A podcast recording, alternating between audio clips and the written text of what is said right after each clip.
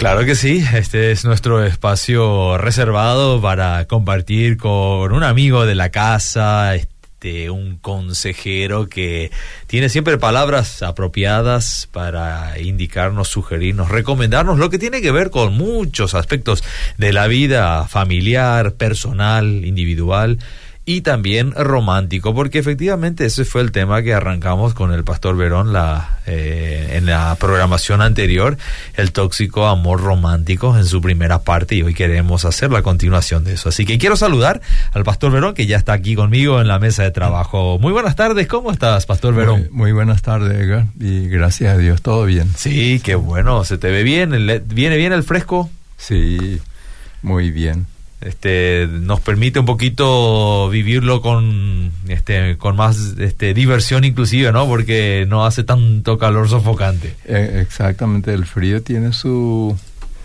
ventaja verdad o sea tiene tiene su su importancia el frío.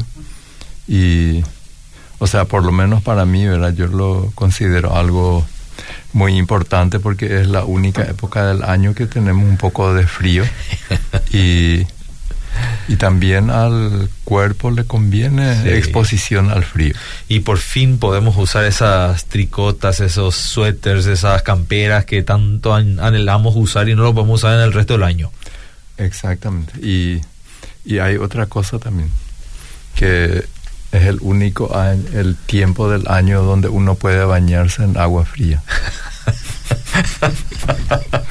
sí, porque sale solo el agua fría. Sí, porque, porque el resto del año no, hay agua fría. El agua es caliente como la temperatura, tenés razón, sí, señores. Así que enhorabuena para bañarse entonces, señores, no lo dejen para este otro momento. Sí, porque esto dura poco tiempo. Dura poco tiempo, hay que disfrutarlo al máximo. hay que disfrutar, nosotros que no vivimos en el norte, ni tampoco en el sur, sur ya es cierto. Acá en el subtrópico.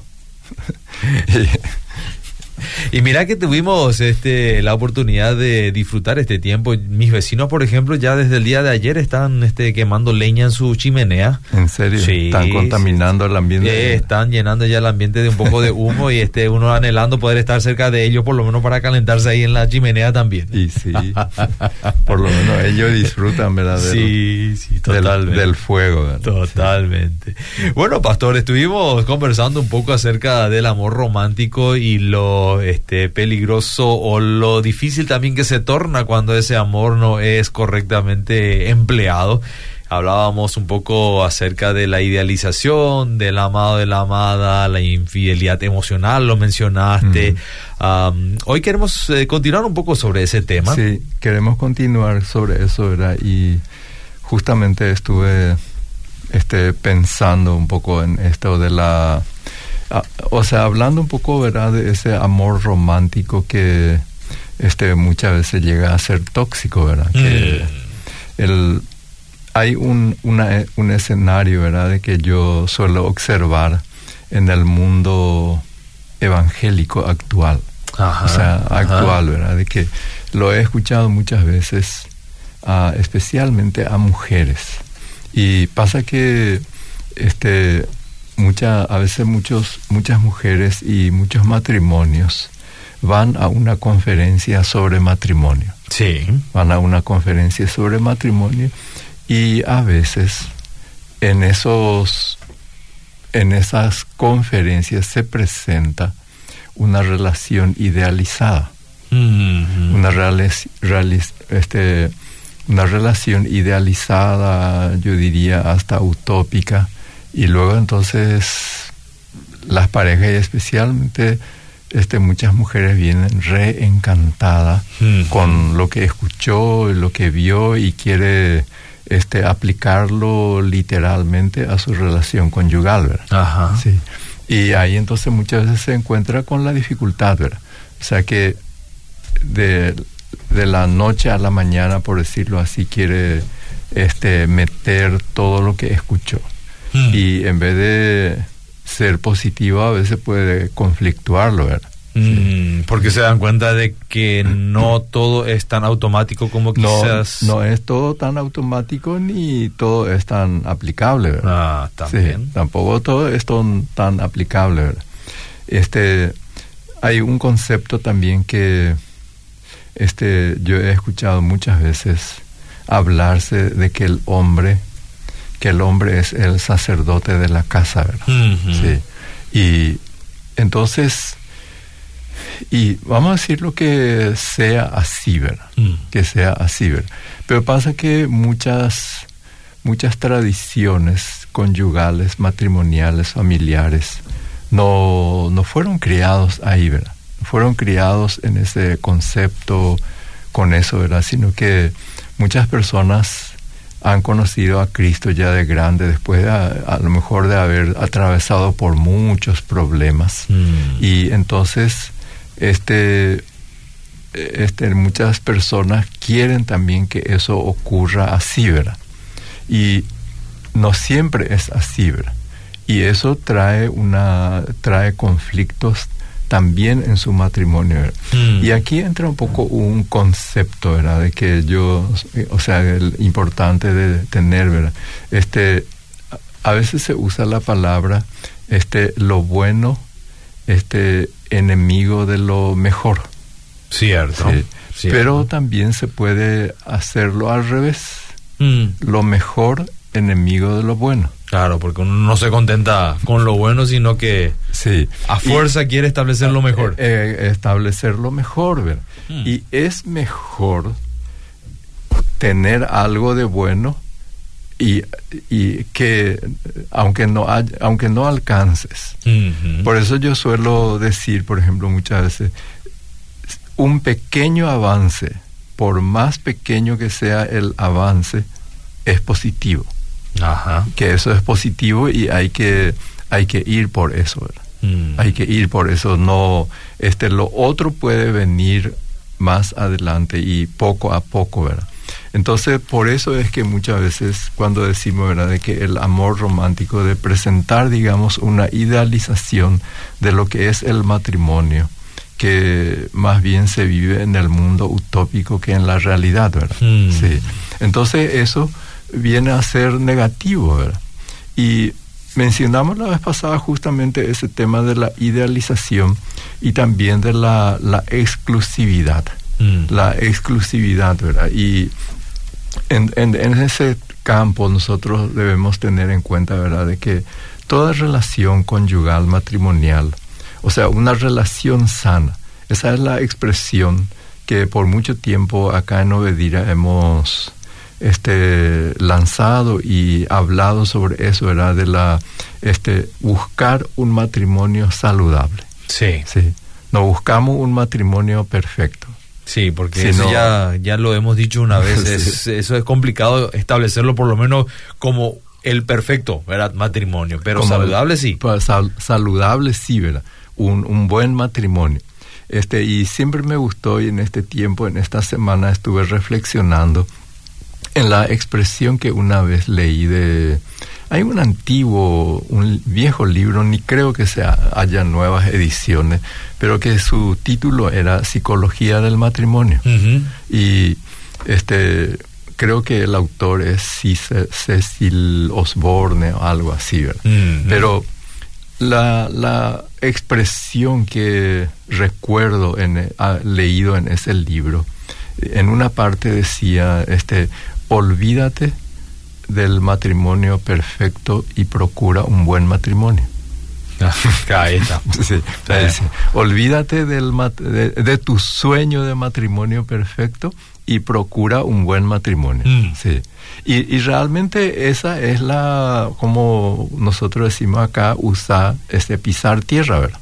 Sí. Pisar tierra y este, no estar este, empecinándose, afanándose por algo a lo mejor inalcanzable, sino que gozarse y alegrarse y procurar un matrimonio, un buen matrimonio, ¿verdad? Basado en, en una realidad. en una realidad, en, en un buen matrimonio. Y eso es aplicable, digamos, desglosando también así. ¿verdad? A lo mejor tiene uno también un ideal de, del hombre y aún de la mujer, ¿verdad? Pero a lo mejor tenemos que reducir ese ideal que uno tiene y gozarse y alegrarse con la persona que tiene hoy. Sí, sí.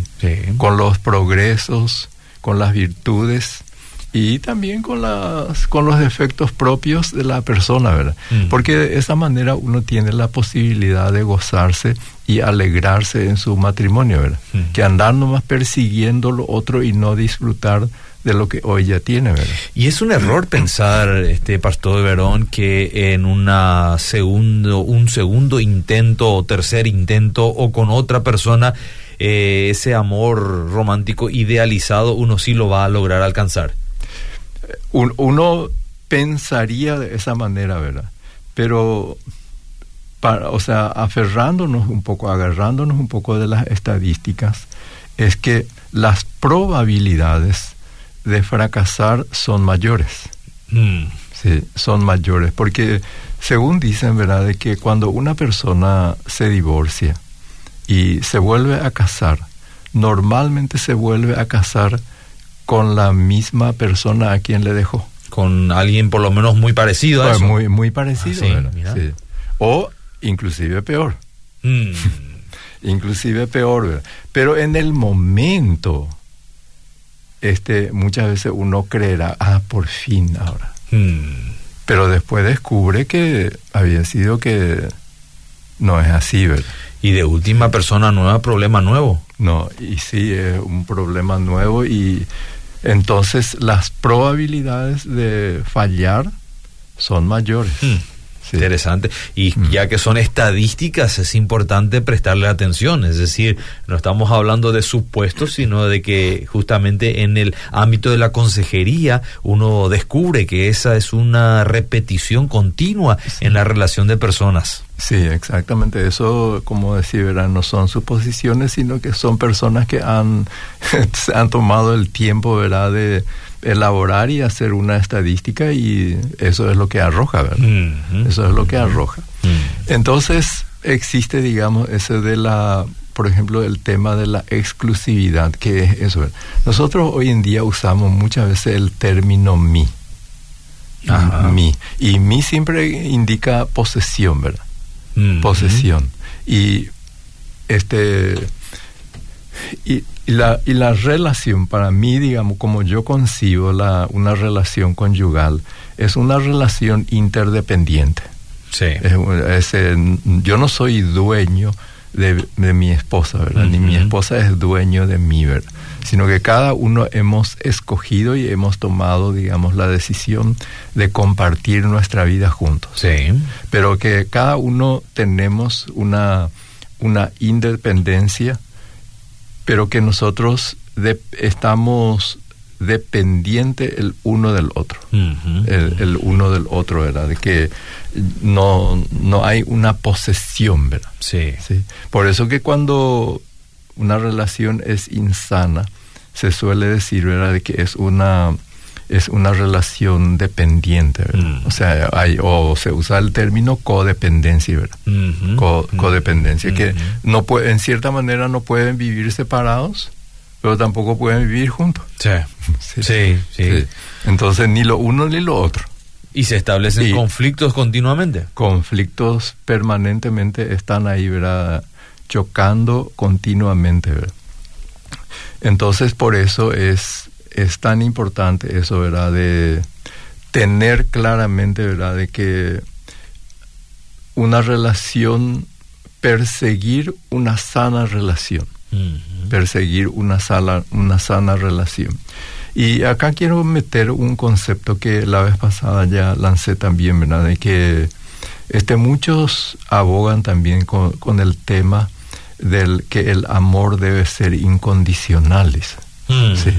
Y pasa que entre los humanos toda la, o sea, la relación de amor es una relación condicional. Mm. O sea, por al- alguna condición eh, existe. ¿verdad? Y de hecho era el día mismo que nos casamos, ya sea consciente o inconscientemente, hemos, hemos hecho condiciones. Sí, Sí, basamos esa, esa relación en base a condiciones, ¿verdad? Y si, si yo no, por el enamoramiento en que estuve y firmé todo lo que firmé, bueno, eso es un asunto, ¿verdad? Pero este, ese enamoramiento no me exime, ¿verdad? Yo estuve firmando condiciones. Con, condiciones estaba firmando, ¿verdad? Entonces, el, el único que ama incondicionalmente es Dios. Mm. El único, ¿verdad? Aparte que nosotros no le podemos dar, poner ninguna condición a Dios. Cierto, cierto. Por eso que la Biblia dice de que Dios nos amó aun siendo nosotros pecadores. Mm. Y se usa el término de gracia, ¿verdad? Porque no somos merecedores. Mm-hmm. Y entonces Dios es el que ama sin condición, pero todos los humanos amamos condicionalmente.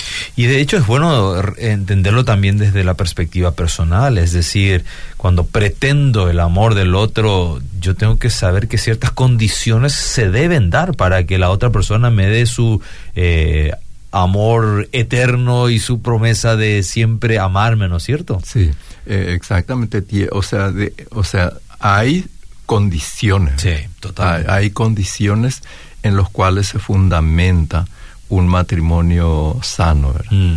Y, y, de, y esos son los que los pilares que sostienen el matrimonio, mm. que sostienen ese, ese matrimonio. Y por supuesto, ¿verdad? entre esos pilares está el respeto mutuo, ¿verdad? Mm-hmm. El respeto mutuo, ¿verdad? Y ese respeto mutuo es una condición muy grande, ¿verdad? Cuando se rompe eso. Mm. Cuando se rompe eso, la otra parte no puede estar argumentando de que es un amor incondicional. Mm. O sea, ¿qué quiere decir eso, verdad? De que, o sea, yo entiendo de esta manera, ¿verdad? Si, este, que si se rompe eso, que la otra persona puede tomar la decisión de descontinuar esa relación. Sí, sí. Porque se rompió algo tan fundamental, ¿verdad? Mm. Sí. Y como mi amor no es incondicional. Mm. Ahí está. Claro. Bueno, este, la audiencia puede participar también si así lo desea. Hay un número habilitado que es el 972-201-400 para aportar, para consultar eh, sobre el tema que estamos desarrollando. Y de hecho, si me permitís, quizás esto nos lleva un poquito a conversarlo también. Hay una eh, un comentario aquí que nos ha llegado a través de esa línea de comunicación y dice así, hola pastor, yo tengo 16 años de casada, mi marido nunca jamás me dice te amo ni nada por el estilo, ni desde el comienzo. Por eso me suele gustar el hombre que me dice te amo en las redes sociales, por ejemplo, pero tampoco no tomo en serio nada de esa clase de saludos o de comentarios. Esta es una situación que se está dando justamente en el ámbito y en el entorno del amor. Sí, y eso por ejemplo es algo muy bueno, ¿verdad? Que esta persona este, abra así su corazón, por lo menos por esta red, para compartirnos. Mm. Pero realmente él ya dice de que su marido ni antes ni ahora le dice te amo. Pero sin embargo, seguramente ella sabe y siente que él le ama. ¿Y si son por, años? Sí, por algo se unió a él, ¿verdad? Porque nadie los obligó, ¿verdad? Y probablemente, probablemente este, él también, aunque no diga palabras, este, lo demuestra, lo demuestra con actos, ¿verdad? Sí, sí. Con actos, ¿verdad? Y bueno, seguramente el varón no nunca aprendió eso, ¿verdad? Y este es cuestión de que aprenda, ¿verdad? Eh, aprenda, pero es muy importante que esa señora tenga en cuenta que ella conocerá todos los valores, las virtudes de ese varón. y porque muchos varones usarán esa palabra te amo. Pero, digamos, ¿cómo puedes amar a alguien que no conoces? Sí. Entonces es para que ella pueda pensar. Alguien en las redes le dice te amo. Pero ¿cómo le va a amar si no le conoce? Sí. Sí, muy, muy grande el riesgo de que eso no sea amor. No, no sea amor. Lo que esa es como un, un anzuelo con la finalidad de conquistarla. Con la finalidad, esa es la única, o sea, exclusivamente la intención de eso es conquistarla. Mm. Y es un peligro muy grande construir sobre algo así. Eh, totalmente es un peligro, porque son palabras, porque, hay, hay, porque las palabras tienen que ser verificadas con los hechos. Sí, totalmente. Una cosa es lo que yo digo y otra cosa, o sea, lo que yo digo, debo apoyarlo con mis hechos. Y por esa razón es probable que aquel que nunca nos dice que nos ama, pero está a nuestro lado en las buenas y en las malas, muestra más amor que aquel que lo dice. Eh, exactamente. Esa persona a lo mejor no lo dice en palabra, pero le atiende, le cuida cuando está enferma. Es él el que se preocupa y se ocupa de, ella, con los hijos también por todas las otras cosas que están ahí, ¿verdad? Y esas son maneras también de expresar. Y pasa también que acá debemos entender también de que muchas personas expresan su amor, ese de te amo, a lo mejor con objetos, ¿sí? con algunos regalos o con actitudes. Atenciones. O atenciones que son las demostraciones de decir te amo. Mm. Y eso es lo que uno tiene que decodificar y entender, de saber cuál es el lenguaje que está usando. Tenía un, un, viejo profesor que dijo lo siguiente, ya en el altar te dije una vez que te amo, y eso no ha cambiado. O sea, él tampoco tenía esa costumbre de continuamente decirlo, ¿verdad? Lo dijo en el altar y eso era válido y llevaban años casados. Es que eso no ha variado. y no ha variado, exactamente, ¿no? No ha variado y eso lo ha probado seguramente con actos, con fidelidad, mm. con respeto, porque todo eso son los pilares del amor, ¿verdad? sí. Justamente acá otra este, persona dice, bueno, yo no soy de decirte amo, pero amo a mi marido, lo respeto todo, ¿verdad? Que, pero me cuesta mucho decirte amo. Sí. Esa es una mujer, ¿verdad? Que no, le dice. Pero seguramente le hace cosas que al marido le gusta, ¿verdad? Que si le gusta comer, a lo mejor le prepara su comida favorita y una serie de cosas, ¿verdad? Que para el marido eso es muy importante, ¿verdad?